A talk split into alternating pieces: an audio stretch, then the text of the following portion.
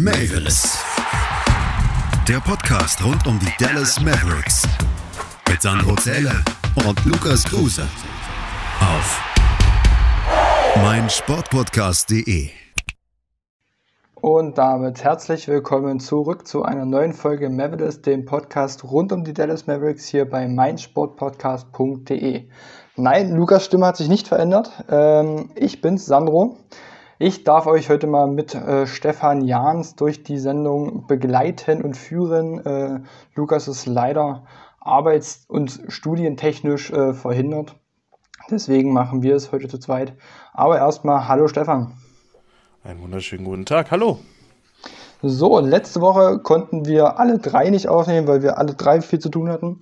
Äh, deswegen äh, wird es ein Rückblick von insgesamt zwei Wochen. Das letzte Spiel, über das wir geredet hatten, oder unseren äh, Frustrations-Podcast, den hatten wir nach der 116, 147 Niederlage gegen die Golden State Warriors aufgenommen.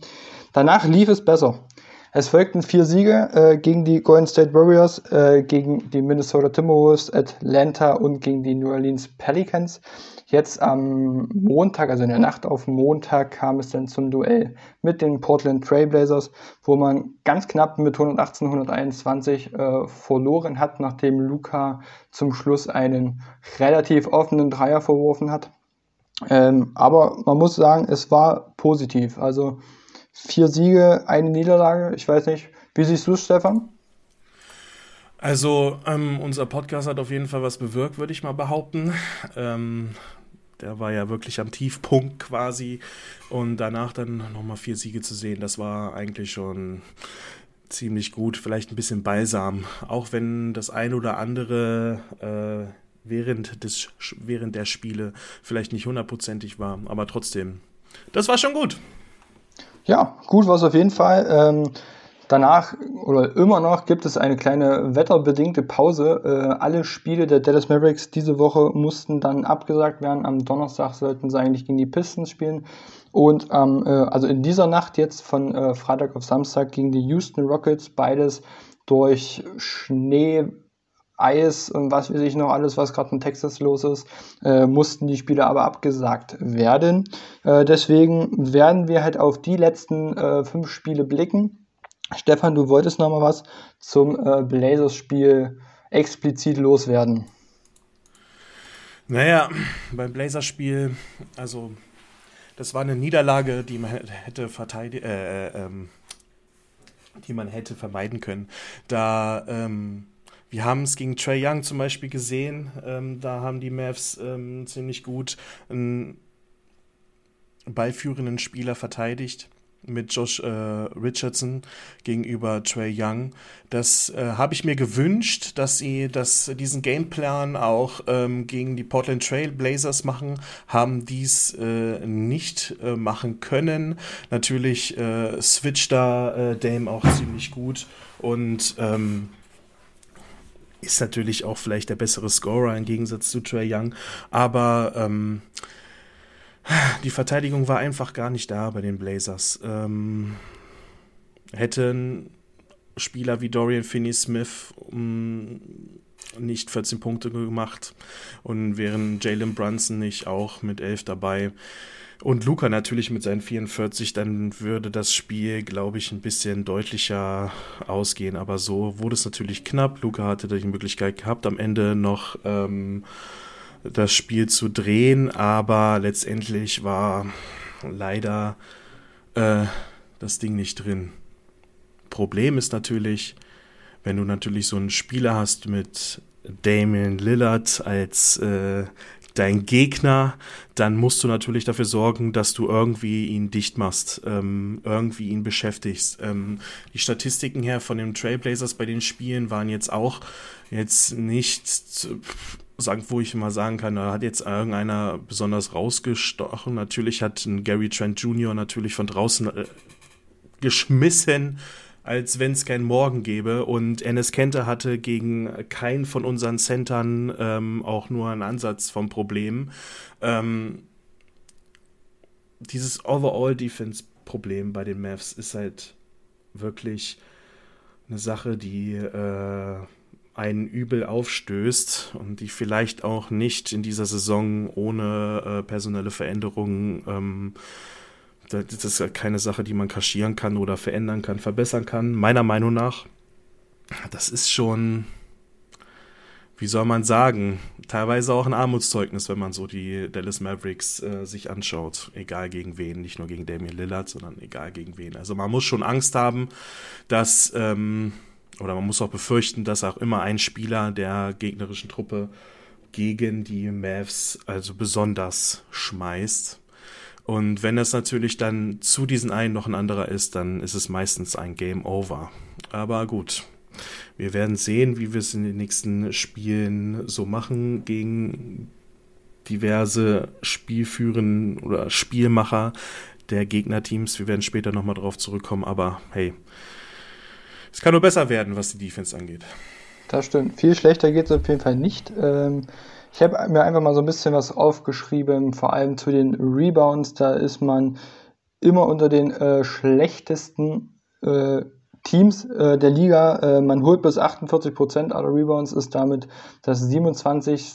Team. Ähm, das ist einfach viel zu wenig. Äh, man muss auch sagen, gerade defensiv 33,8 Rebounds, damit belegt man den 20. Platz. Wie du sagst, das ist halt einfach äh, das Problem, was wir ja schon äh, vor zwei Wochen angesprochen hatten mit Christoph Porzingis, ist sein größter Mann, der ist 2,20 groß und der hat Angst, zu dem Rebound zu gehen. Also das ist halt das Problem. Ich fand bei den vier Spielen, wo es Siege gab, da lief es besser. Er äh, war auch aktiver. Ich fand, er hatte nicht mehr so viel Schiss, sage ich jetzt mal, irgendwie in die Zone zu ziehen, sich äh, einen Rebound zu holen.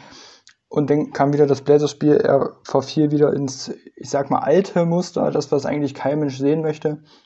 Und schon ging es wieder etwas bergab, sage ich jetzt mal. Ähm, es, ist, es macht halt einfach gerade vor allem defensiv keinen Spaß, äh, sich ein Matchspiel anzuschauen. Ähm, auch vor allem Steals und Blocks. Also Steals, da ist man mit ganz, ganz viel Abstand das allerschlechteste Team. Man holt sich gerade mal 4,2 Steals. Äh, die Portland Trail Blazers sind ein Platz höher mit 5,4 Steals. Also da, da fehlen einfach fast anderthalb Steals, um das, das vorletzte Team zu sein. Das ist halt einfach viel zu wenig. Ähm, ich, ich glaube halt auch, dass, das hattest du ja auch schon im, im Vorgespräch gesagt, und ich denke mal, daran wird es auch wirklich am meisten hapern, ist halt einfach, weil jedes Spiel irgendwer eine andere Aufgabe hat defensiv. Keiner kann sich richtig einspielen. Und solange das Problem nicht gelöst ist, solange da keine Konstanz drin ist in dem defensiven Spiel der Mavs, wird es auch, denke ich mal, weiterhin dieses große Problem bleiben. Da bin ich auf jeden Fall deiner Meinung. Ähm, ich meine, wenn du, wie du schon gesagt hast, einen 2,20 Meter großen Christoph Porzingis hast, theoretisch, also ganz theoretisch sogar noch äh, einen größeren Spieler mit Boban, und es trotzdem nicht gebacken kriegst, Rebound zu holen, wenn du natürlich flinke Spieler hast wie Luka Doncic, der jetzt nicht äh, Steals bekannt ist, aber dann doch schon in den letzten zehn Spielen doch ein bisschen was gerissen hat, was das angeht, auch was die Verteidigung angeht dieses Jahr und noch kleine flinke Spieler hast wie ein Josh Richardson oder ein Trey Burke, die dann hoffentlich in Zukunft ein bisschen besser äh, sind, was das angeht wenn du da keine Steals holst, was willst du da machen? Was willst du da machen? Du kommst in nicht in Fastbreak-Situation, du kannst das Spiel nicht schnell machen und wir haben gesehen, die, äh, die Mavs haben einfach Probleme, wenn ein Gegner kommt, der das Spiel schnell, schnell macht und ähm, da haben sie ganz große Probleme, wenn so welche wie Golden State Warriors kommen und auf einmal äh, möglichst schnell den Ball abschließen wollen. Das äh, kriegen sie leider nicht hin. Die Switch-Defense, Pick-and-Roll-Defense ist einfach nicht vorhanden.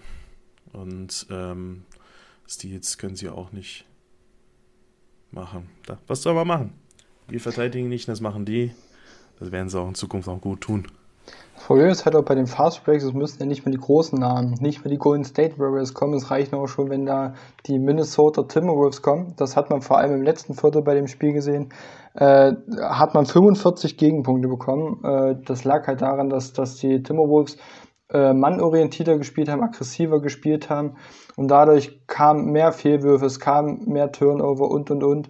Und äh, dadurch äh, überrannten die Timberwolves quasi äh, die Mavs im letzten Viertel. Und es hat echt keinen Spaß gemacht. Also ich war froh, als der Schluss, Schlusspfiff da war, weil das, das hat halt wirklich keinen Spaß gemacht, dazu zu gucken, wie die Mavs einfach nur überrannt werden. Die hatten keinen Plan, wer jetzt irgendwen decken soll und ach, das, das ist halt, Denkst du, äh, dass das liegt immer noch daran, dass die Mess beim Fastbreak so schlecht sind, äh, weil halt jedes Spiel irgendwie anders eine Aufgabe hat? Also, dass da immer noch nicht klar gesagt ist, du deckst den, du deckst den, du deckst den. Also, denkst du, das hat im Fastbreak auch noch äh, eine, eine Folge, sage ich jetzt mal?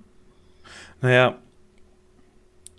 jeder hat irgendwie immer eine andere Aufgabe. Also natürlich musst du dich natürlich auf deinen Gegner einstellen. Du musst ähm, natürlich deine Defense variieren, aber wenn du kein Grundgerüst an Verteidigung hast, wenn du keine Kommunikation an der Verteidigung hast, teilweise werden die Leute in der Verteidigung um, umhergeschickt, dass du, dass der das machen soll oder dahin laufen soll. Das ist immer ein ganz gutes Beispiel, wenn äh, Willi Colley Stein auf dem Feld ist, aber auch äh, Christoph Posingis ist da noch mal ein bisschen planlos. Ähm, natürlich, wenn man mit 2,20 Meter äh, von, aus der Mitte rausgeht, ähm, und den Shooter verteidigen möchte, äh, dann äh, der nur einen kurzen Dribble braucht, um, um dich rumzukommen und du einfach nicht mehr hinterherkommst.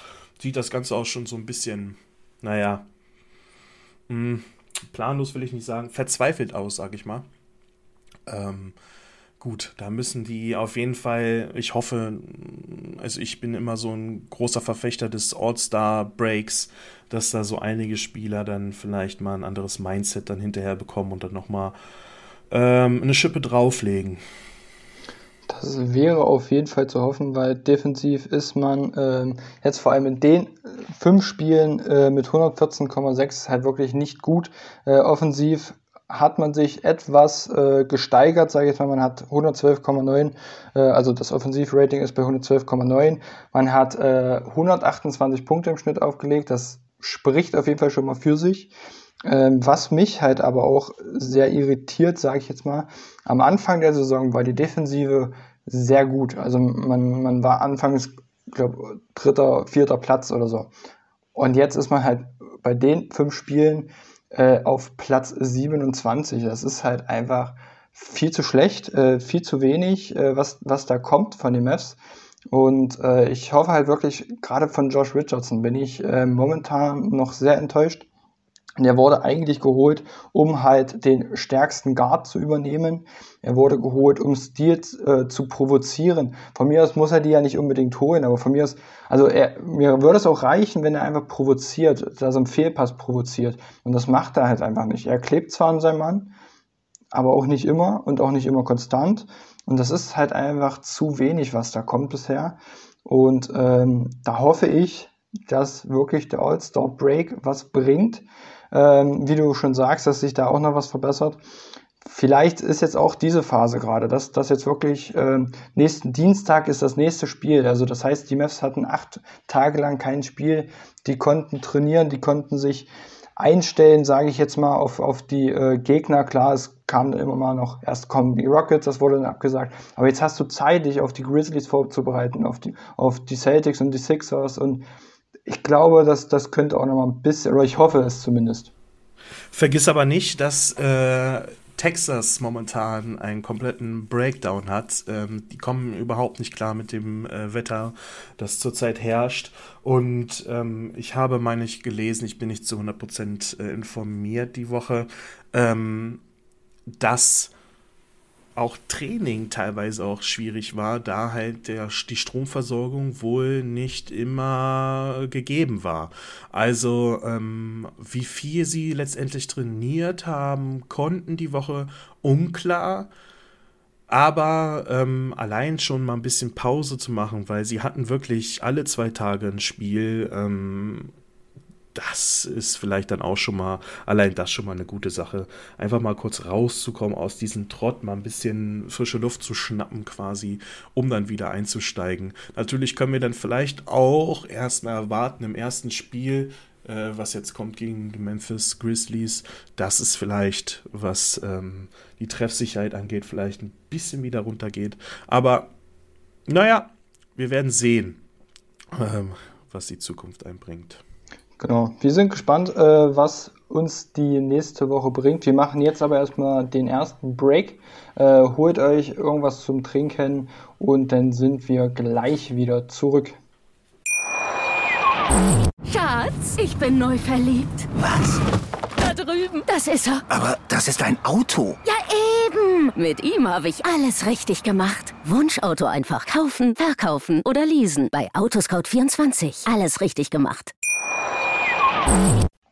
Und damit wieder herzlich willkommen zurück. Ähm, wir haben schon im ersten Part so ein bisschen äh, die Defensive auseinandergenommen der Dallas Mavericks. Äh, wir wollen aber weiter äh, die Defensive auseinandernehmen, so wie es die Gegner momentan machen. Und wir wollen dabei vor allem auch mal auf Maxi Kleber schauen. Ich sitze hier in einem Maxi Kleber Jersey. Ähm, das heißt. Sieht gut aus. Danke, danke. Das heißt, du musst über ihn spotten, weil ich darf das jetzt nicht. du darfst das nicht. Und ich würde niemals über äh, meinen zweiten Lieblingsspieler der Dallas Mavs spotten. Ähm, ich glaube, wenn wir ehrlich zu uns sind, Maxi Kleber sieht momentan, was offensiv äh, die, seine Dreier angeht, ähm, relativ stabil aus. Natürlich äh, ist der ein oder andere Mist dabei, aber in der Regel ähm, trifft er die offenen Dreier in hoher Regelmäßigkeit. Aber in der Defense ist Maxi im Vergleich zu den letzten Jahren einfach momentan nicht vorhanden. Jetzt kann man wieder mal spekulieren, woran das liegt. Und ich bin mir da ziemlich sicher, dass es auch daran liegt. Er hat wahrscheinlich ziemliche schlimme Corona-Erkrankung gehabt und ähm, körperlich ist er einfach nicht da, wo er vorher war wo er auch diese Saison schon war und wo er letzte Saison auf jeden Fall war. Und ähm, das ist nicht einfach nur eine Formsache, das ist ein bisschen mehr. Ich glaube, da fehlen Prozente ähm, vom Fitnessgrad her bei Maxi.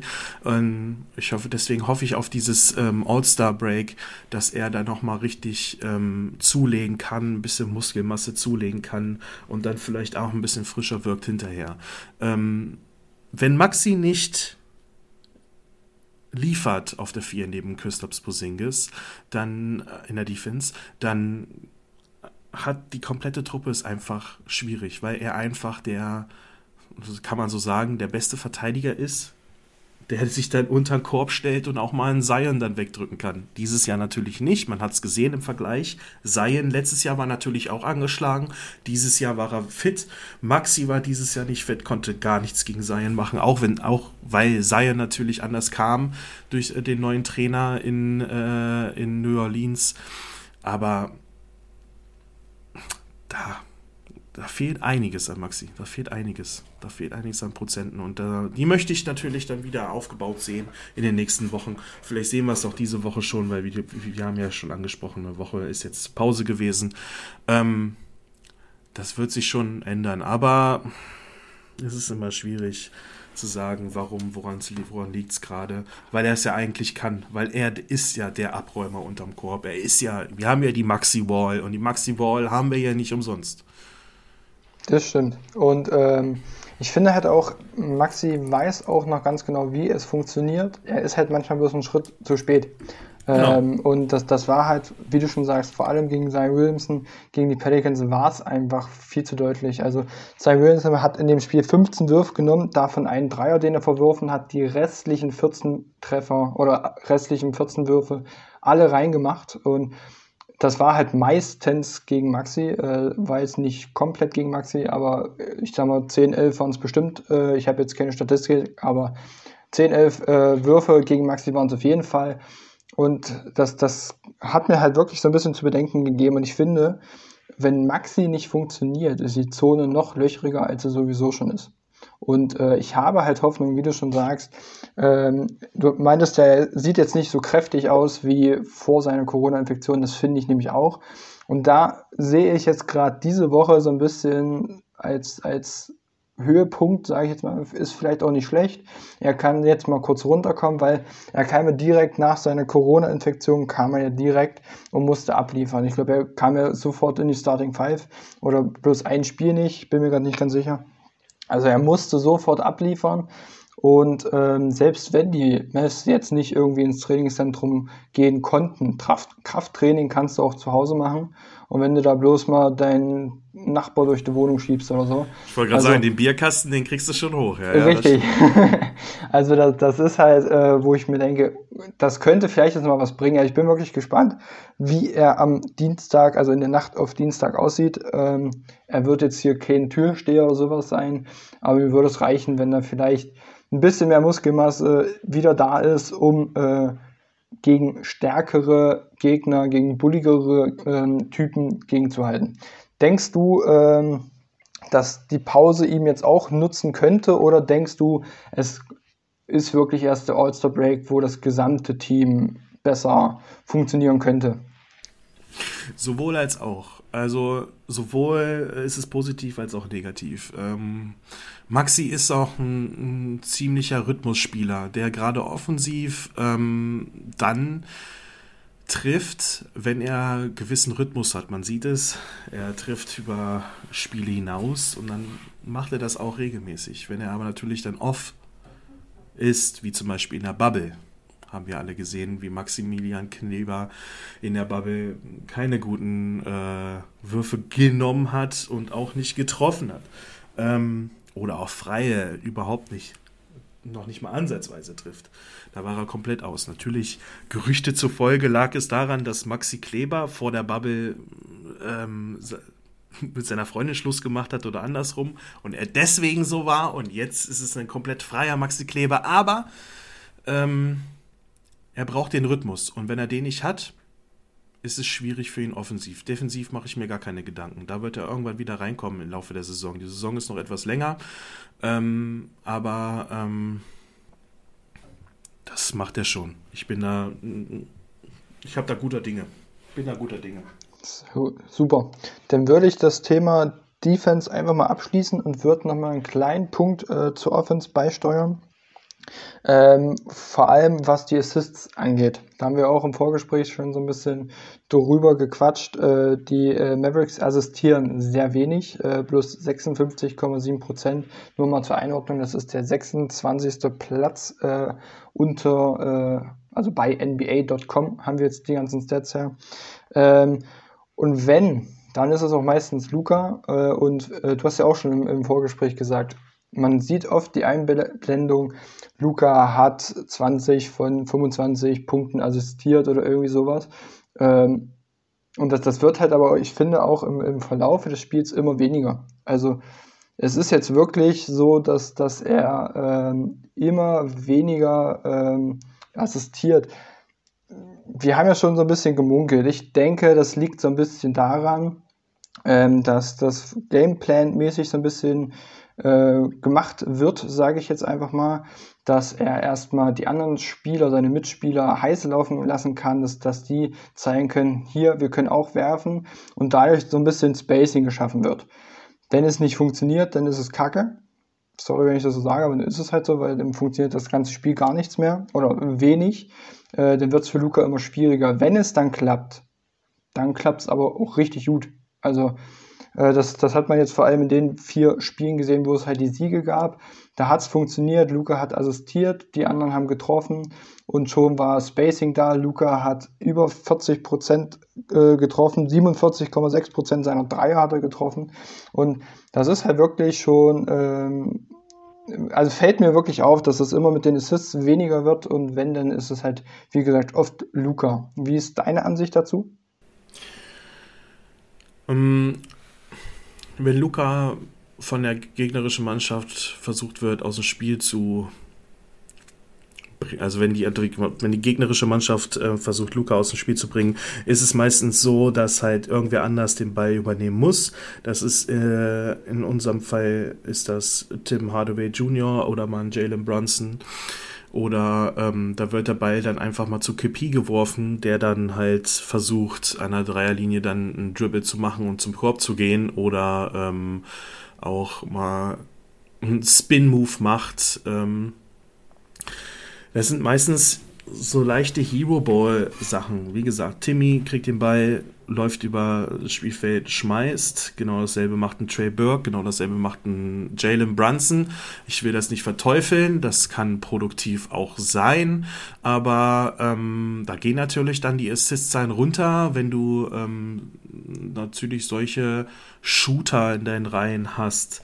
Und wenn Luca nicht dann äh, nicht produzieren kann, seine Assets produzieren kann. Aber wir sind aber auch uns alle sicher, dass ähm, Luca mindestens 17, 18 Assists pro Spiel haben könnte, wenn ähm, natürlich die ein oder anderen Würfe der Spieler dann auch reingeht. Es ist immer natürlich so ein zweischneidiges Schwert. Einerseits sind natürlich die Trefferquoten der anderen Spieler, die halt ähm, gut sein müssen. Andererseits ist es dann auch, ähm, wie wird Luca aus dem Spiel genommen? Wie äh, läuft der Ball durch die Reihen? Denn wenn sie einmal in Schwung kommen, hat man letztes Jahr gesehen, dann ist eigentlich für die Verteidigung kein Kraut, also dann sehen die einfach kein Kraut gewachsen, weil einfach der Ball so schnell durch die Reihen geht und irgendwann der Dreier kommt. Das war letztes Jahr schon so gut, deswegen hatten wir die beste Offense der Liga gehabt. Ähm, dieses Jahr ist es noch nicht so der Fall. Der Ball läuft noch nicht so, weil auch einige Stationen dann vielleicht nur nicht zu 100% fit sind. Das stimmt. Ähm, lass uns noch mal ganz kurz auf äh, Christoph Porzingis blicken. Ähm, ich hatte ja vorhin schon gesagt, er sieht oder sah in den vier Spielen auf jeden Fall besser aus. Ähm, ich fand, er hatte zumindest den Eindruck geschaffen, äh, dass er mehr Vertrauen in sich hatte. Er ist besser zu den Rebounds gegangen, er ist besser in die Zone gegangen. Und äh, ich fand auch, er war in der Defensive manchmal nicht wirklich konstant, aber er war manchmal etwas körperbetonter. Ähm, dann kam wieder das Portland-Spiel. Das ist ja wirklich so das Spiel, was, was jetzt alles nochmal runtergerissen hat. Da ist er wieder halt schlechter geworden. Was, was denkst du, ähm, warum ist er mal top und mal flop? Ich bin ein Verfechter der Psyche. Auch wenn wir das als Außenstehende nicht ähm, bewerten können und sollten. Aber manchmal sagt Körpersprache vielleicht dann auch ein bisschen mehr aus. Und meiner Meinung nach, zum Beispiel jetzt bei diesem Portland-Spiel, war KP auch nicht zu 100% da. In der Verteidigung nicht, hat er teilweise komische Sachen gemacht, ist er teilweise aus seiner Box rausgelaufen, wo er es gar nicht hätte machen müssen. Oder ähm, er ist offen, also in der Offensive einfach überhaupt gar nicht da, also noch nicht mal irgendwie, also es ist ja auch noch nicht mal so, dass er irgendwie großartig angespielt wurde und verworfen hat. Er war einfach irgendwie nicht existent irgendwie in diesem Spiel. Er hat zwar 18 Punkte gemacht, hat äh, seine 8, 9 Rebounds, aber es hat sich nicht angefühlt, als wenn er quasi da war. Es hat sich angefühlt wie äh, mal so ein Off-Day, der einfach mal irgendwie mitgeschwungen ist mit den ganzen Siegen, die dann da waren in der letzten, in der letzten Woche. Also pff, schwierig, ihn da zu beurteilen in dem Spiel, in den anderen Spielen, auch ein Spieler, das direkte davor war ja mit paar 30 Punkten. Da ähm, lief ja alles perfekt. Er kann ja auch seine 8 Dreier äh, pro Spiel auch mal treffen. Das haben wir ja auch schon mal gesehen. Das haben wir auch schon öfters gesehen. Und in der Bubble will ich auch gar nicht wieder mit anfangen, wie, wie gut er war in der Bubble. Aber er war einfach, äh, er ist manchmal mit dem Kopf einfach nicht bei der Sache, meiner Meinung nach. Kann im Privaten liegen, kann daran liegen, dass er vielleicht im System auf der 5 doch nicht zufrieden ist oder so er möchte vielleicht lieber auf A4 spielen, wer weiß. Keine Ahnung. Wir werden ich sehen. Ich finde halt, er sollte schon als größter Spieler der Mavericks auf der 5 äh, spielen. Ähm, das, das Problem ist halt, wenn es ja halt wirklich nicht funktioniert, und das finde ich, es, es funktioniert noch nicht so, wie es, wie es sein sollte. Äh, das liegt aber auch, glaube ich, das habe ich auch schon öfter mal angesprochen, nicht nur heute, sondern auch schon öfter, die äh, Mavs switchen, sage ich jetzt mal immer mal, auch in der Starting Five und das bringt halt äh, für die Konstanz eher wenig. Ich sag mal jetzt, bei den fünf Spielen hatte die Ausrede nicht, weil ich glaube, die Starting Five war in allen fünf Spielen genau die gleiche. Das heißt, er wusste seine Aufgabe oder er kannte seine Aufgabe. Ähm, das, das sehe ich jetzt nicht mehr so als Ausrede. Äh, ich finde es halt einfach nur schade, ähm, weil er sollte der zweite Star sein und ist es bisher nicht, also er ist es, aber er ist noch nicht der Star. Und ich hatte eigentlich äh, während der Siegesserie gehofft, dass er jetzt wieder da ist, dass der Bubble KP da ist. Und dann kam wieder der Einbruch. Ich glaube, das Blazers-Spiel kam eigentlich nochmal zu einem guten Zeitpunkt, ähm, weil jetzt halt so eine Pause drin ist. Vielleicht sagt er sich, gut, ich gucke mir jetzt nochmal ein paar Spiele an, ich gucke nochmal genau, was ich verbessern kann. Das kannst du auch selber zu Hause machen, wenn jetzt wirklich das Problem mit den Trainingshallen war. Äh, das kannst du alles selber zu Hause machen. Du kannst auch an deinem Spiel bewusst was arbeiten, du kannst an deiner Psyche arbeiten, wenn es jetzt wirklich daran hapert. Und ich bin auch äh, so ein Typ, ich denke auch bei ihm liegt es an der Psyche, einfach weil er schon so oft verletzt war. Jetzt hat er dann die äh, äh, Meniskusverletzung halt in der Bubble bekommen. Also ich glaube, das spielt da schon alles so eine große Rolle mit. Ich würde das Kapitel jetzt aber erstmal damit abschließen. Wir gehen in die zweite Pause und dann sprechen wir noch so ein bisschen über die Rotation, über die kommenden Gegner und auch mal so ein bisschen Allgemeines in der NBA und über unsere Rookies, über die man so ein bisschen was erzählen kann, weil die endlich mal Spielzeit bekommen. Genau, damit äh, gehen wir jetzt kurz in die Pause, geht kurz auf die Toilette und dann sehen oder hören wir uns gleich wieder. Schatz, ich bin neu verliebt. Was? Da drüben. Das ist er. Aber das ist ein Auto. Ja, eben. Mit ihm habe ich alles richtig gemacht. Wunschauto einfach kaufen, verkaufen oder leasen. Bei Autoscout24. Alles richtig gemacht.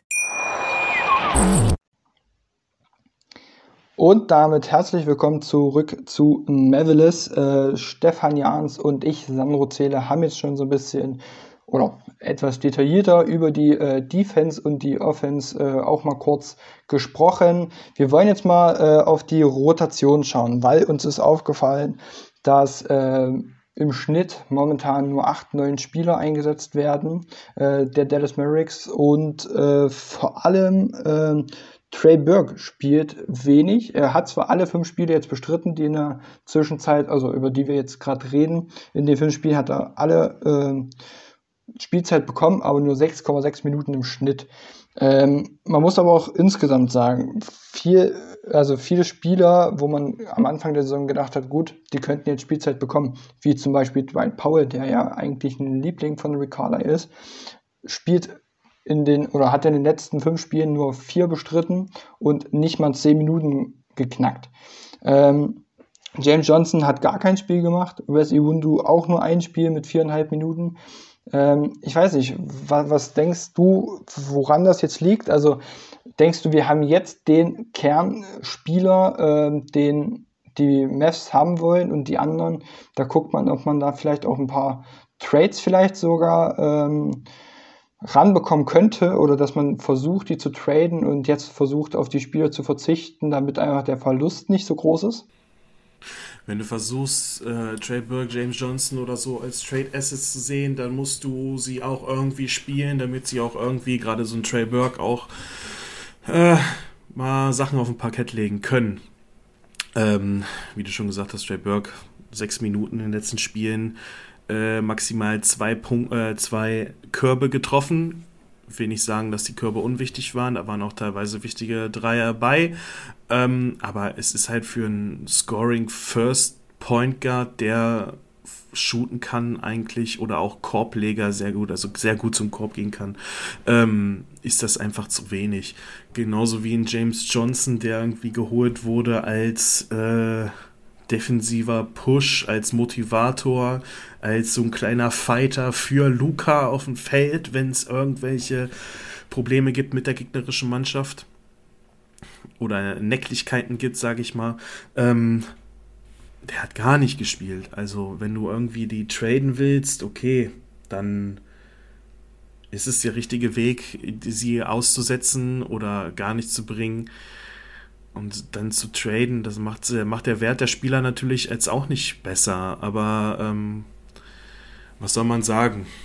Vielleicht war auch das Matchup nicht gut, aber ich kann da leider nur äh, formtechnisch sagen, also die letzten Spiele von äh, James Johnson waren also wo er noch gespielt hat, äh, gegen äh, Golden State, gegen Atlanta, äh, das erste Spiel und das eine Phoenix-Spiel zum Beispiel war einfach, naja, grauenvoll. Sieben Minuten gegen Golden State, minus zehn und gegen Phoenix hat er sechs Minuten gespielt und hat außer äh, zwei Rebounds gar nichts auspackt. Noch nicht mal ein Field Goal Attempt gehabt. Also, ähm, Vielleicht haben sie sich was anderes erwisch, äh, äh, erwünscht mit äh, der Verpflichtung oder mit dem Trade äh, von James, für James Johnson zu uns oder zu den Dallas Mavericks und es fruchtet momentan nicht. Wer weiß, können wir nicht sagen. Es wäre cool, wenn ein äh, Math Speedwriter doch mal ähm, sowas ansprechen würde, warum Spieler X denn nicht so die Minuten bekommt. Aber ähm, da ist es ja in der NBA generell halt immer ziemlich schwierig, da Informationen rauszubekommen. Ähm, Dwight Powell kann ich nur sagen, natürlich Lieblingsspieler ähm, von Rick Carlisle, aber auch bei ihm muss man genau hinschauen, ähm, welche Match Matchups bekommt er. Wenn er natürlich ähm, gegen Golden State, die jetzt keinen ähm, richtigen Center haben, da wird er natürlich, hat er natürlich Minuten bekommen, 15 im Schnitt. Ähm, da wird er gebracht natürlich, weil da kein großartiger Gegner ist, der ihn da das Leben zur Hölle machen kann. Wenn er natürlich aber auch dann Center gegenüber hat, wie äh, mit äh, in Atlanta mit ähm, Clint Capela, da wird er natürlich nicht so viele Minuten bekommen, weil er wird einfach weggefrühstückt. Das kann man so sagen. Er ist leider nicht mehr so in Sprungkraftform wie vor seinen, seiner Verletzung. Das ist logisch. Aber dass er der beste Rim Protector war, war er auch noch nie. Er war eher der Pick-and-Roll-Spieler für vorne. Aber ähm, wir werden sehen. Er wird auf jeden Fall solide Minuten bekommen. Das, da können wir auf jeden Fall sicher von, äh, sicher von ausgehen, aber nicht gegen ähm, Joel Embiid, nicht gegen einen Clint Capela oder auch nicht. Ach, vielleicht gegen Daniel Theiss. Mal gucken. Das kommt ja auch nächste Woche. Ich wollte gerade sagen, also gegen Boston könnte ich es mir wieder vorstellen. Bei Memphis hat man Jonas Valanciunas, da sehe ich es ein bisschen kritischer. Ich ähm, vielleicht in, von, von der zweiten, dritten Garde, sage ich jetzt mal, dass er da ein bisschen mehr Spielzeit bekommt. Ähm, aber erstmal äh, nicht äh, so viel, wie du schon sagst. Ich hoffe aber auch, äh, dass es sich das noch ein bisschen verbessert. Ich bin zwar kein riesen Dwight Powell-Fan, aber ich finde, er gibt halt immer alles. Und ich, das, das, das freut mich halt zu sehen. Ähm, das, was bei ihm momentan alles ist, ist zu wenig. Das muss man auch mal so sagen.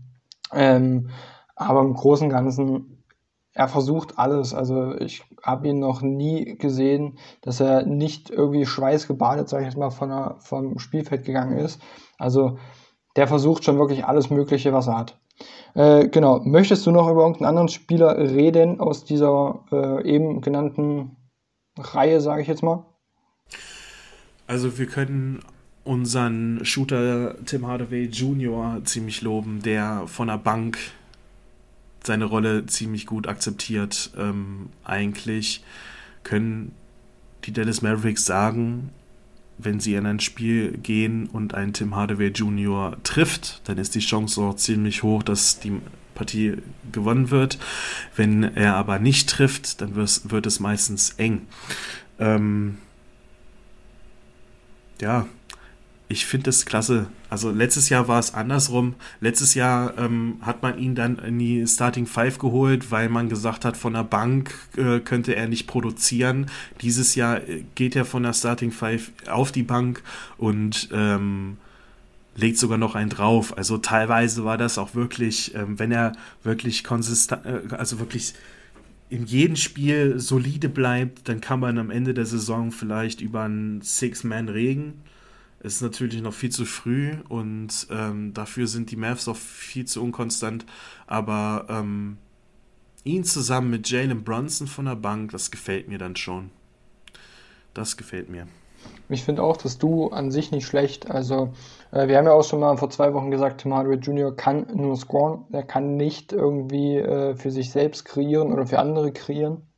sondern es muss für ihn kreiert werden und das kann Jalen Brunson. Ähm, ich finde, äh, Jalen Brunson kriegt auch zu wenig Lorbeeren für das, was er leistet. Ähm, man muss wirklich sagen, der äh, bringt von der Bank wirklich viel Input. Ähm, ich glaube, dass das liegt auch äh, daran, dass das Tim Hardaway Jr. jetzt so gut spielt. Also ohne Jalen Brunson wäre Jimmy nicht äh, auf so einem Level von der Bank kommend. Also, ja, die ergänzen sich gut, hast du recht, ja. Genau, also ich finde, man, man, man merkt halt schon so einen Unterschied zwischen ähm, den Spielpartnern, wenn Jimmy jetzt mit, mit Luca spielt oder mit Jalen Brunson. Äh, da merkt man schon den Unterschied, aber Brunson macht's gut. Also ich muss wirklich sagen, ich bin positiv überrascht. Am Anfang der Saison dachte ich, dass, dass Brunson und Burke eigentlich das Duo von der Bank sind. Burke kriegt jetzt nicht so viel Zeit. Tim Hardaway Jr. stand damals ja auch noch in der, in der Starting Five. Und ich finde, das ist wirklich äh, starkes Duo von der Bank. Also damit kann man einige Bänke der Liga, äh, ich will nicht sagen übertrumpfen, aber damit kann man schon mal Spielzeit überbrücken und die, die können scoren. Und das hat Tim Hardaway Jr. auch gezeigt. Also er hat immer mal so ein Viertel, wo, wo er alles trifft. Also da, da kann er werfen von wo er will, er kann verteidigt werden, wie er will er trifft halt einfach. Was dann halt das Problem ist, er, äh, er überdreht oft zu schnell dann. Also wenn er mal fünf, sechs äh, Würfe getroffen hat, dann nimmt er sich halt noch den, den siebten, den achten, den neunten, bis er dann merkt, ah, scheiße, meine, meine heiße Phase ist gerade vorbei, ich müsste vielleicht mal wieder den Ball abgeben. Ja. Und das, das sehe ich halt gerade bei, bei ihm noch so ein bisschen das Problem. Aber ich denke, er ist auf einem guten Weg und äh, Sixth Man of the Year sollte er jetzt nicht werden. Da sehe ich, ich glaube, Jordan Clarkson heißt er von äh, den Utah Jazz auf jeden Fall. Ah. Meine weit vorne. Äh, oder zumindest vor ihm. Ähm, ja, aber äh, er sollte der Sixth Man der Mavs auf jeden Fall sein. Haha, gut gerettet. Sehr gut. Äh, das würde ich jetzt einfach mal so abschließen. Ich würde sagen, wir reden schon mal über den ersten Gegner, beziehungsweise ich gebe mal einen kurzen Überblick über die Spiele in der nächsten Woche, wenn sie denn stattfinden, was wir einfach mal hoffen, dass unser Gelabere jetzt, was kommt, nicht komplett umsonst ist. Äh, in der Nacht auf Dienstag, also den 23. Februar, geht es äh, zu Hause gegen die Memphis Grizzlies. Eine Nacht später geht es dann ebenfalls in Dallas gegen die Boston Celtics und dann am Freitag, den 26.02., geht es dann in die Stadt der brüderlichen Liebe äh, nach Philly zu den Sixers. Äh, lass erst mal, äh, wie gesagt, über den ersten Gegner reden, über die Memphis Grizzlies. Die stehen momentan ganz knapp über die Mavs, äh, nämlich genau ein Platz über den äh, Mavericks mit einer Bilanz von 13 zu 12. Nur nochmal zur Orientierung. Die Mavs stehen bei 13 und 15. Äh, die Grizzlies, äh, ja, wir haben schon im Vorgespräch so ein bisschen darüber gesprochen. Ja Morant und Jonas Valanciunas sollten ähm, da so ein bisschen Input, sage ich jetzt mal, geben. Das sollten wohl die wichtigsten Spieler sein. Valanciunas, denke ich, äh, weil er halt einfach Rebound stark ist. Er ist kann in der Zone attackieren, was halt bei den Mavericks momentan das Problem ist, dass sie da einfach nicht verteidigen können und sich die Rebounds nicht holen. Deswegen denke ich, äh, er könnte leicht Second Chance Points äh, erobern und auch holen, beziehungsweise zumindest die Rebounds und damit dann die Pässe nach außen. Ähm, und du kannst nochmal, wenn du magst, was über Ja Morant sagen. Den habe ich ja bei mir im Fantasy-Team. Äh, hat mich geärgert natürlich. Natürlich für ihn ist es natürlich ärgerlich gewesen, dass er ähm, verletzt war für zwei, drei Wochen ähm, relativ zu Beginn zu dieser Saison. Ähm, ja, Ja Morant ist auch ein Star für sich. Der wird genauso wie Luca, genauso wie Trey Young in den nächsten oder in den Jahrzehnt ähm, ordentlich liefern. Und ähm, wir können uns ähm, darauf freuen, wie diese jungen Spieler ähm, uns beglücken werden. Aber ich möchte natürlich ähm, aus Dallas Sicht ähm, bei diesem Spiel wieder einen Richardson sehen, der ihn von Anfang an beschäftigt. Einfach beschäftigt. Nervt bis zum geht nicht mehr, damit ähm, Ja auch nicht seine Vielfältigkeit zeigen kann. Aber ähm, er kann ja immer noch nach außen passen. Und dort steht ein Desmond Bain, der 48% von der Dreierlinie äh, wirft, den die Dallas Mavericks vielleicht äh, gedraftet hätten, wenn er nicht an einer Stelle davor äh, von den Memphis Grizzlies gepickt worden wäre. Also mal schauen. Ich bin echt gespannt. Das wird ein enges Spiel. Eigentlich Memphis, Dallas eigentlich immer gut anzuschauen in den letzten Jahren. Das hat immer Spaß gemacht, damals noch mit Mike Conley. Das war schon gut. Ähm, wir werden sehen. Aber denkst du, ein Sieg äh, ist drinne oder denkst du, es wird, eine knappe, äh, es wird eine knappe Niederlage? Wenn unser Six Man of the Year, Tim Hardaway Jr., äh, regelmäßig trifft und das haben wir eben vergessen zu erwähnen, ähm, es ist auch oft so gewesen, dass wenn er heiß läuft, ein Rick Carlisle einfach mal ihn aus dem Spiel nimmt und ihn absolut ähm, in den Eisfach, ins Eisfach legt. Ähm, wenn das nicht passiert und wenn er trifft, dann sollten wir knapp dieses Spiel gewinnen. Sehr gut. Mit dieser positiven Energie äh, gehen wir in die nächste Pause. Stefan freut sich auf jeden Fall. Äh, ich bin auch heiß. Ich hoffe, das wird äh, ein Sieg werden. Dann könnte man die Bilanz etwas besser ausbauen. Dann wären wir bei 14 zu 15.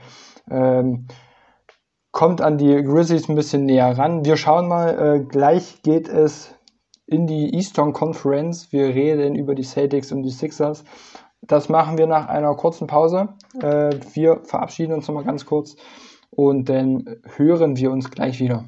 Bis gleich. Schatz, ich bin neu verliebt. Was? Da drüben. Das ist er. Aber das ist ein Auto. Ja, eben. Mit ihm habe ich alles richtig gemacht. Wunschauto einfach kaufen, verkaufen oder leasen. Bei Autoscout24. Alles richtig gemacht.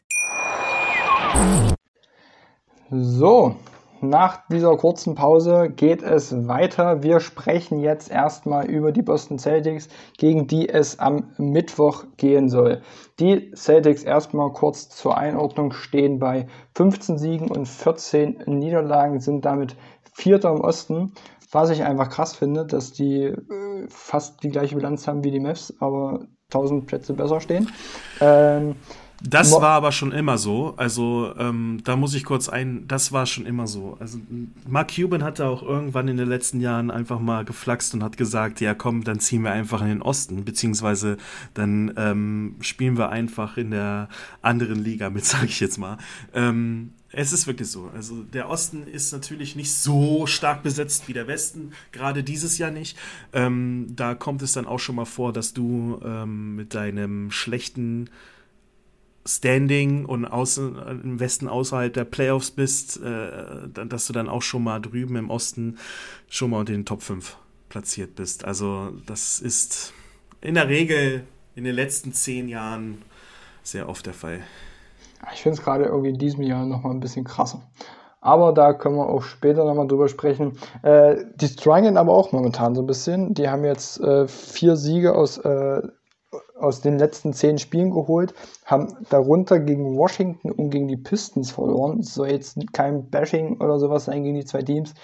Aber ich glaube, gegen, gegen die zwei Teams solltest du als äh, Boston Celtic äh, schon gewinnen. Ähm, liegt vielleicht auch daran, dass äh, Marcus Smart seit Ende Januar fehlt. Der könnte jetzt langsam zurückkommen. Also laut dem ESPN Injury Report ähm, dem es am 31.01. gab, äh, kommt er nach zwei, drei Wochen wieder zurück. Das könnte jetzt so langsam der Zeitraum sein. Wir sind mal gespannt. Äh, wäre natürlich förderlich, wenn er jetzt nicht kommt und er der Grund dafür ist, dass es gerade nicht so gut läuft. Dann äh, hätten die Mavericks vielleicht auch eine kleine Chance.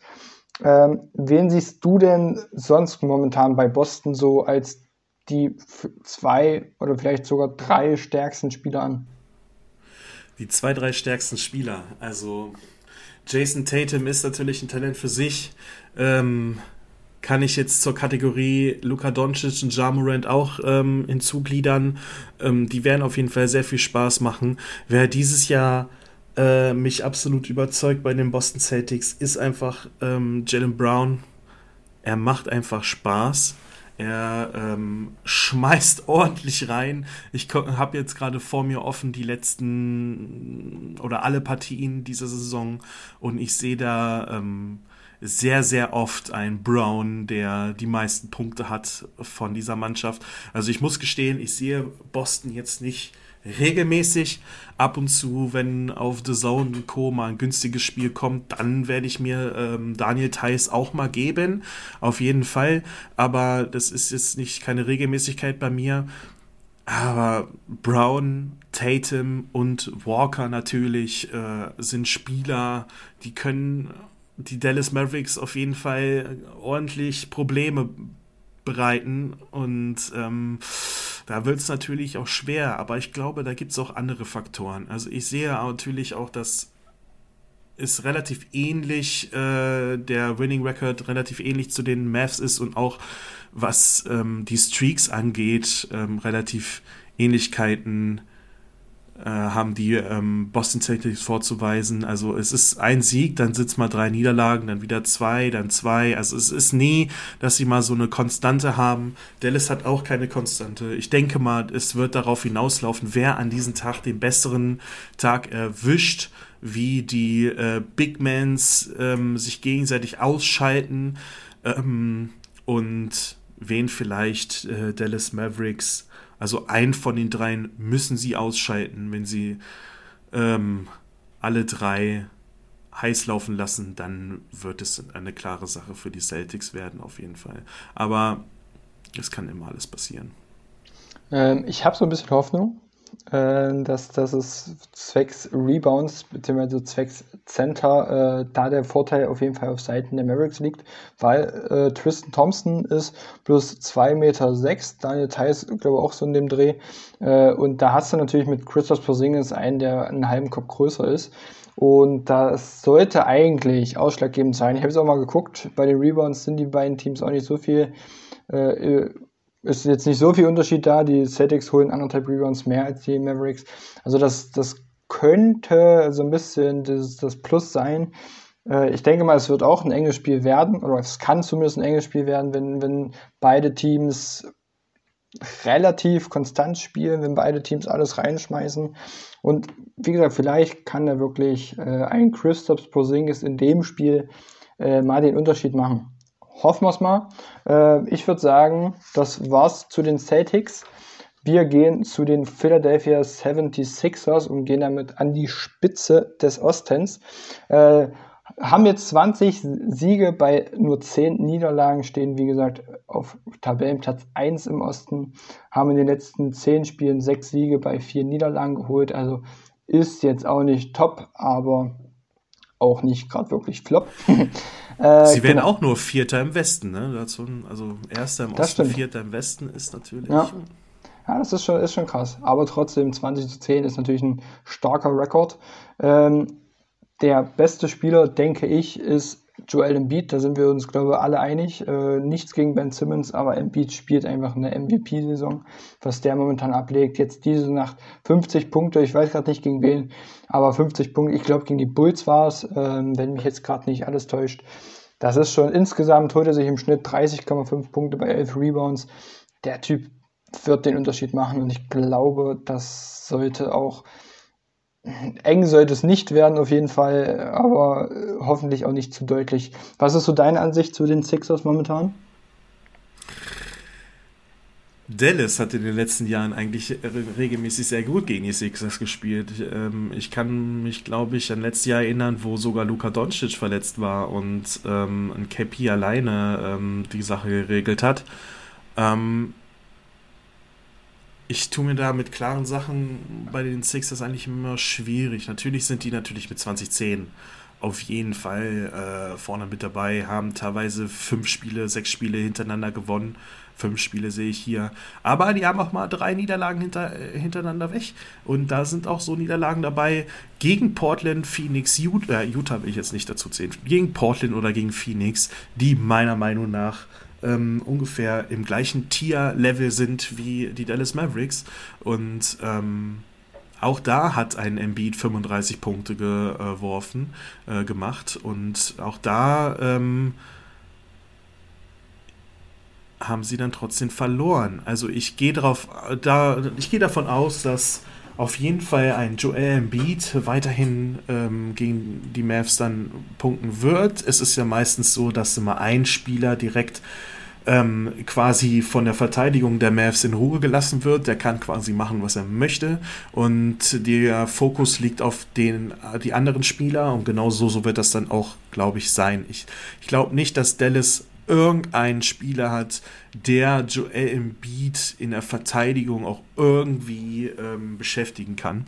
Ähm, Deswegen glaube ich, dass er äh, weiterhin auflegen wird. Der Fokus liegt dann auf andere Spieler, dass ein Ben Simmons nicht äh, seine Bälle verteilen kann und vielleicht, dass halt der ein oder andere Dreier von draußen nicht ähm, reingeht. Ähm, deswegen glaube ich schon, wir werden eine Monster-Performance von Embiid sehen. Ich habe auch ähm, das Gefühl, dass es auch mal Richtung 20 Rebounds gehen könnte. Äh, auch wenn er jetzt nicht der beste Rebounder ist, vielleicht. Ähm, gegen Dallas ist alles möglich und Career Highs können die Dallas Mavericks immer gerne verteilen. Ähm, deswegen, wir werden sehen. Ich will die Mavs nicht absprechen. Ich will sie nicht sagen, dass sie keine Chance haben. Sie haben gegen jeden, gegen alle drei der nächsten Gegner eine Chance. Auf jeden Fall. Mit Luka Doncic hast du gegen jede, jedes Team in der NBA eine Chance. Es müssen nur gewisse Faktoren ähm, da sein, um Spiele zu gewinnen. Und wie gesagt, lass Embiid in Ruhe.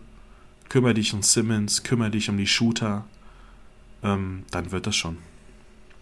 Was, was denkst du, wie wichtig ist äh, das Shooting auf Seiten der Mavs? Also, du hast ja schon gesagt, man muss die, die Scorer, Scorer raus nehmen, äh, Scorer rausnehmen. Äh, vor allem, man trifft ja auf Seth Curry, der ja momentan wahnsinnig abliefert. 48,4% seiner Würfe, 46,5% seiner Dreier.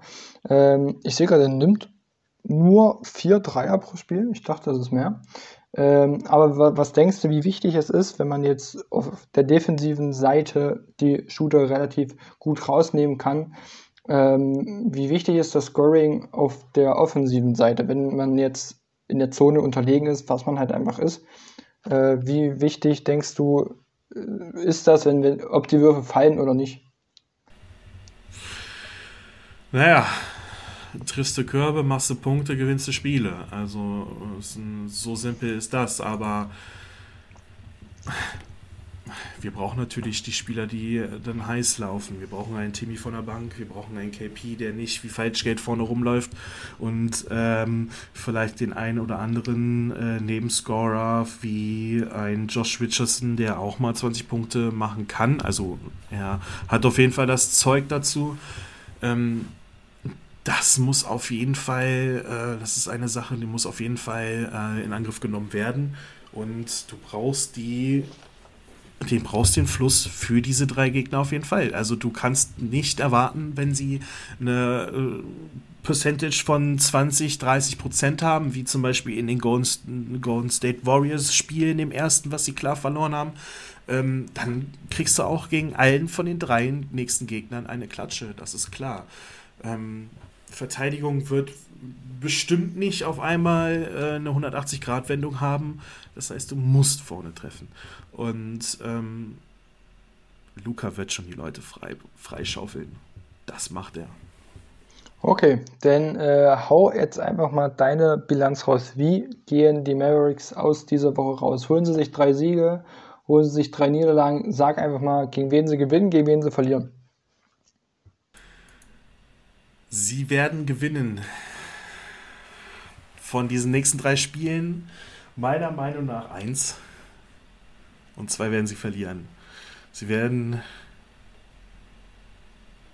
gegen Philadelphia gewinnen und gegen Memphis und Boston verlieren. Also ich glaube nicht, dass ähm, ein Brown, ein Tatum und ein Walker ähm, so einfach zu stoppen sind und dass es dann auch der Genickbruch an, in diesem Spiel, im ersten Spiel gegen die Memphis Grizzlies, glaube ich, kommt die ähm, berühmte Treffsicherheitsschwäche der Mavs nach Pausen ähm, zur Geltung. Das heißt, es wird da wieder ein, vielleicht ein halbes Spiel dauern, bis äh, der Rhythmus da ist, also bis zur Halbzeit dauern, bis der Rhythmus da ist und dann ist es dann einfach zu spät. Und ich glaube, den Sieg werden sie sich dann ähm, mit aller Macht versuchen, ähm, gegen Philly zu holen. Das ist meine Meinung. Also bei der Bilanz stimme ich dir auch auf jeden Fall zu. Also ich denke, positiv wird es auf jeden Fall nicht. Ähm, ich denke halt auch, Grizzlies sollte ein schwieriges Spiel werden, weil die Grizzlies einfach eingespielt sind, die Mavericks halt über eine Woche nicht zusammen. Das kommt ja auch noch dazu, hast du recht, hast du recht. Genau, Richtig, eingespielt, also, alle Teams sind quasi eingespielt, außer ja. wir, wir oder auch äh, Houston, wir konnten leider genau. nicht spielen. Ja, also da sehe ich halt schon, ich hoffe aber, weil ich, also ich bin ehrlich, gegen die zwei Ostteams sehe ich eigentlich kein Kraut wirklich gewachsen, auch nicht gegen die Sixers, außer mit viel Glück, wenn jetzt wirklich auf einmal das Shooting hammer perfekt funktioniert. Äh, ich hoffe auf einen Sieg gegen die Grizzlies, den sich die Mavericks aber auch erst wirklich in letzter Sekunde sozusagen äh, angeln. Ähm, ja, also wir sehen die Mavericks beide mit einem Sieg und, äh, und zwei Niederlagen. Wir schauen mal, wer am Ende recht hat, ob wir überhaupt beide recht haben. und äh, genau. 3-0 und dann sind wir glücklich. Dann ist mir das egal, ob wir recht haben oder nicht. Das wäre mir denn auch sowas von wurscht. genau, wir gehen äh, nochmal in die letzte Pause. Wir haben uns ein bisschen verquatscht vorhin bei der Defensive, aber wir mussten ja mal auseinandernehmen. Und wir sprechen jetzt gleich noch über etwas Positives. Also stimmt euch ein, es wird jetzt nicht mehr so negativ weitergehen. Es kommen die Rookies und wir sprechen nochmal über eine Diskussion, die in den letzten Tagen etwas verhäuft in den sozialen Netzwerken zu Hause war. Wir gehen nochmal in eine kurze Pause. Bis gleich. Schatz, ich bin neu verliebt. Was? Da drüben. Das ist er. Aber das ist ein Auto. Ja, eben. Mit ihm habe ich alles richtig gemacht. Wunschauto einfach kaufen, verkaufen oder leasen. Bei Autoscout24. Alles richtig gemacht. So, das war die letzte Pause jetzt hier bei Mavericks, dem Podcast rund um die Dallas Mavericks. Äh, wie in den vier Vierteln vorher. Mein Name ist Sandro Zede, bei mir ist immer noch Stefan Jahns und wir sprechen jetzt erstmal über die Rookies, äh, die jetzt alle in der G-League äh, vorhanden sind. Äh, ich sage bloß mal kurz die Teams. Äh, Tyler Bay und Josh Green spielen jetzt für die Salt Lake City Stars. Tyra Terry spielt für die Memphis oder für Memphis Hustle und Nate Hinton, der äh, nicht gedraftet wurde, aber trotzdem als Rookie äh, gezählt wird, spielt für die Santa Cruz Warriors. Stefan, du hast dir ein bisschen was zu den Spielern aufgeschrieben, deswegen würde ich dich bitten, gib uns einfach mal einen kurzen Überblick über die Spieler. Mavs Twitter ist ziemlich äh, erfreut und erbost darüber, dass äh, die Spieler in der G-League Minuten bekommen. Ähm, erfreut natürlich darüber, dass sie ähm, Punkte aufliefern. Ich liefere sie gleich. Äh, bewusst sind sie natürlich, weil die in der Rotation in der NBA-Mannschaft von den Dallas Mavericks keine äh, Rolle gespielt haben. Ty Tyrell Terry zum Beispiel macht bei 33 Minuten ein 16 Punkte, 6 Rebounds und 3 Assists-Spiel. Im Schnitt natürlich alles. Tyler Bay macht bei 25 Minuten ein 16 Punkte, 8 Rebound und 1 Assist Spiel. Da sind natürlich, man kann natürlich gucken, die Qualität in der G-League ist natürlich nicht so auf dem Niveau wie bei, bei der NBA, aber hm, man kann vielleicht doch sehen, dass ähm, ein gewisses Talent in den Spielern doch steckt. Gerade meiner Meinung nach bei Tyler Bay, der ähm, schon ein robuster Kerl ist. Er hatte, glaube ich, ich weiß nicht, ob es gegen Golden State war, auf, auf, gegen irgendwelche, irgendeine Mannschaft hat er ein paar Minuten bekommen am Ende des Spiels in der Trash Time, in der Garbage Time. Ähm, ich war überrascht, dass er so eine Körperstruktur hat ähm, und keine Minuten bekommt. Aber dort liefert er schon ordentlich, ordentlich ähm, Stats mit 16 Punkten, 8 Rebounds ist das schon mit 25 Minuten schon eine ordentliche Sache. Nate Hinton dagegen ist mit 14 Minuten noch nicht so in Schwung in der Bubble. Äh, 6 Punkte, 4 Rebounds, ein Assist liefert er. Mh, mm, da ist noch Luft nach oben. Aber die anderen beiden, pff, Also wenn die so weitermachen und das durch die ganze Bubble ziehen, dann kann man vielleicht dann erwarten, dass der ein oder andere vielleicht doch nochmal hochgezogen wird und vielleicht nochmal fünf Minuten pro Spiel bekommt bei den Mavs. Wie Josh Green jetzt äh, ähm, liefert, das bleibt abzuwarten. Er ist jetzt diese Woche erst äh, in die G-League beziehungsweise ähm, versetzt worden. Ähm, warum, wieso, weshalb, weiß man nicht, aber höchstwahrscheinlich ist das immer so ein Geben und Nehmen. Der Spieler möchte Minuten, ähm, das Team kann es nicht ähm, bewerkstelligen, gerade am aktuellen Zeitpunkt und deswegen schickt man ihn dann in die G-League. Also mal schauen, was er in den nächsten Tagen ähm, erreichen wird. Aber das sind schon mal Zahlen, damit kann man schon mal was anfangen. Ja, also ich denke mal, da sind wir positiv gestimmt auf jeden Fall. Ähm, wir gehen jetzt wieder zurück in die NBA äh, und wir sprechen mal über die All-Star-Nominierungen. Also die Starter wurden ja während dieser Woche jetzt bekannt gegeben. Ich zähle jetzt bloß mal kurz äh, die Spieler jeweils auf. Im Westen ist der Kapitän LeBron James äh, und er führt Stephen Curry, Luka Doncic, Kawhi Leonard und Nikola Jokic an. Äh, gecoacht werden sie von Quinn Snyder von den Utah Jazz. Und äh, im Osten äh, oder das Ostteam wird angeführt von KD, äh, der seinen Teamkollegen Kyrie Irving, dann Bradley Beal, Giannis Antetokounmpo und Joel Embiid ähm, anführt auf dem Feld. Embiid bringt seinen Trainer mit. Doc Rivers darf den Osten ähm, coachen. Äh, ich bin auf jeden Fall glücklich, dass ein Maverick-Spieler äh, mit dabei ist. Die Diskussion im Netz war, wer ist besser, Damian Lillard oder Luka Doncic und auch wenn wir jetzt mit dieser blauen Mesh-Fanbrille äh, wahrscheinlich gucken und äh, auch bewerten. Wir beide denken, Luka Doncic ist auf jeden Fall der, oder nicht auf jeden Fall, aber er ist der bessere Spieler. Ähm,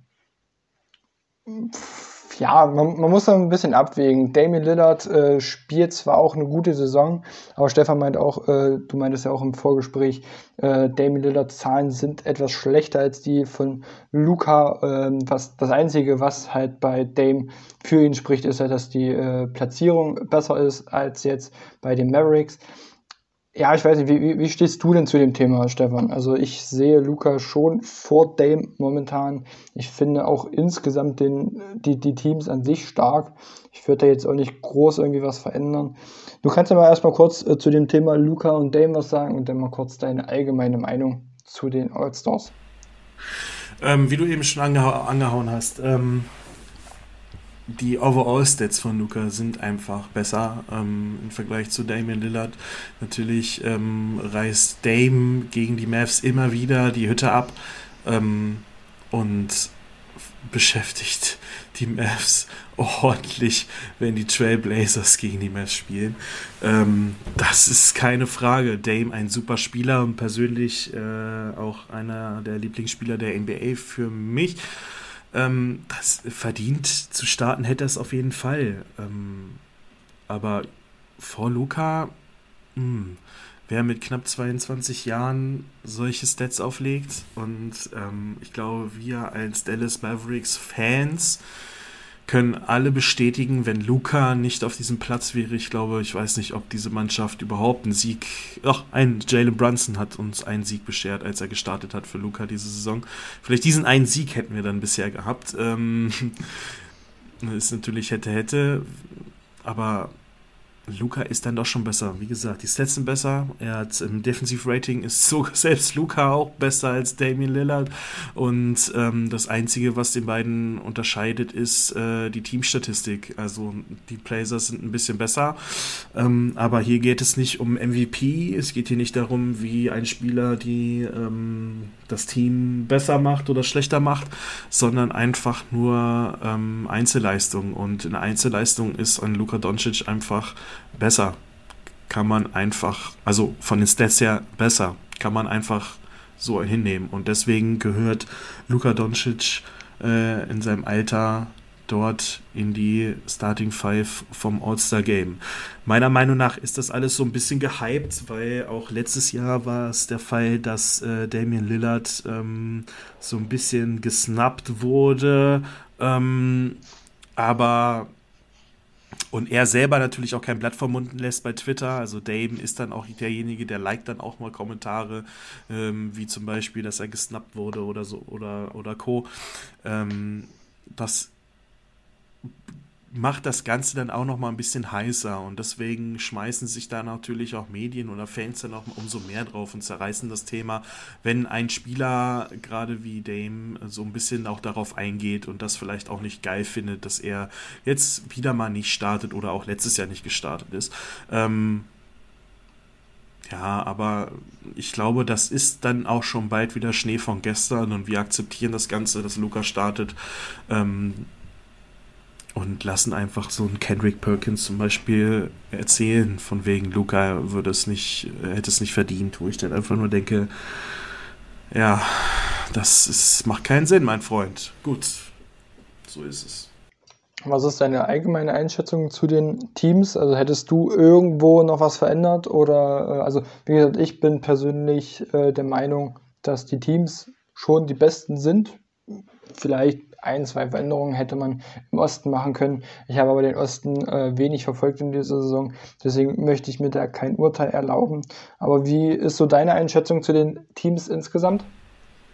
Wenn die so gegeneinander spielen auf äh, regulärer Basis, also diese Teams, die machen schon Spaß. Also der Westen, der ist safe, da würde ich nichts dran rütteln. Also ähm, LeBron James spielt, als wenn er ein Roboter wäre, also mit seinen 36 Jahren, wird dieses Jahr 37 ist, ähm, schon, der ist einfach vom anderen Stern, kann man einfach nicht sagen. Also der liefert regelmäßig und, und powert sich aus, macht Minuten über Minuten, äh, sitzt kaum im Spiel. Also das ist schon echte Meisterleistung, wie dieser Körper noch funktioniert in dem hohen Alter.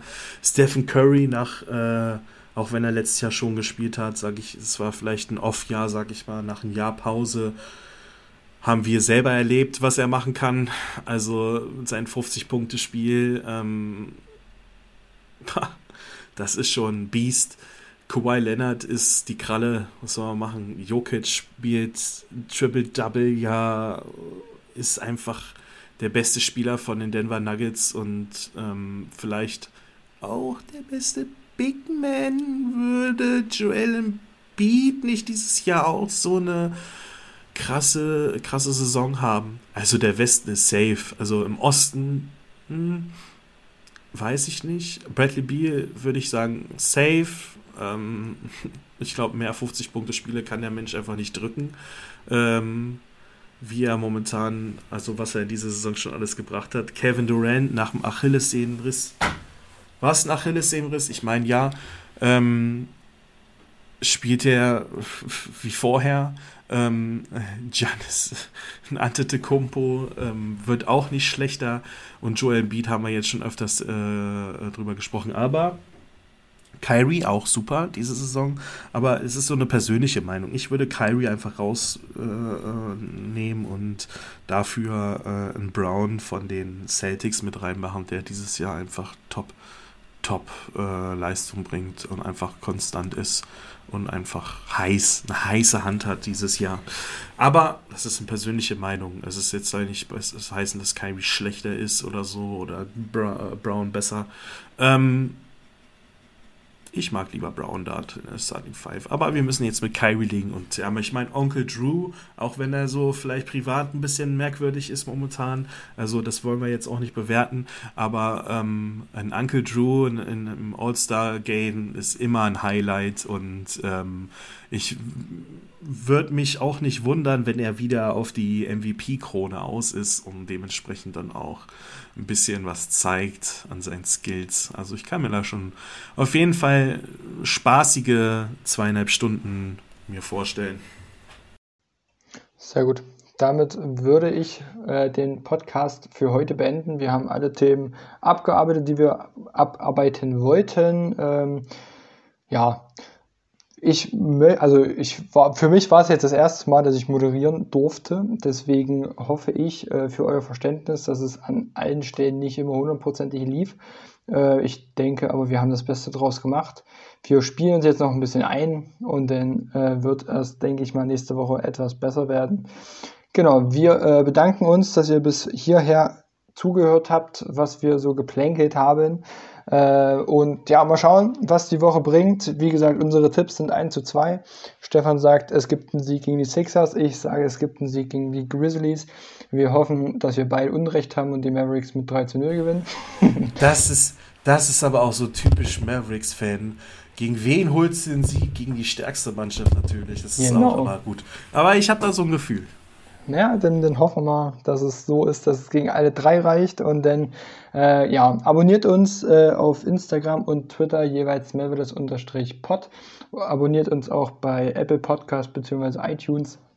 Äh, Spotify könnt ihr uns auch gerne ein äh, Follow dalassen, bewertet und rezensiert uns bei iTunes. Und dann hören wir uns nächste Woche wieder. Die letzten Wörter und Sätze überlasse ich Stefan. Ja, ich hoffe, dass die Mavs eine ordentliche Leistung in der Verteidigung zeigen, dass die Mavs konstant bleiben, dass sie nicht weggeklatscht werden in dieser Woche. Und ähm, ich hoffe, ihr habt Spaß bei den Spielen. Ich werde sie hoffentlich auch haben. Und deswegen wünsche ich euch allen ein, eine wunderschöne Woche und wir hören uns hoffentlich danach wieder. Tschüss. Tschüss. Schatz, ich bin neu verliebt. Was? Da drüben. Das ist er. Aber das ist ein Auto. Ja, eben. Mit ihm habe ich alles richtig gemacht. Wunschauto einfach kaufen, verkaufen oder leasen. Bei Autoscout24. Alles richtig gemacht. Mavis. Der Podcast rund um die Dallas Mavericks. Mit Sandro Zähler und Lukas Kruse. Auf mein Sportpodcast.de. Schatz, ich bin neu verliebt. Was? Da drüben. Das ist er. Aber das ist ein Auto. Ja, eben. Mit ihm habe ich alles richtig gemacht. Wunschauto einfach kaufen, verkaufen oder leasen. Bei Autoscout24. Alles richtig gemacht.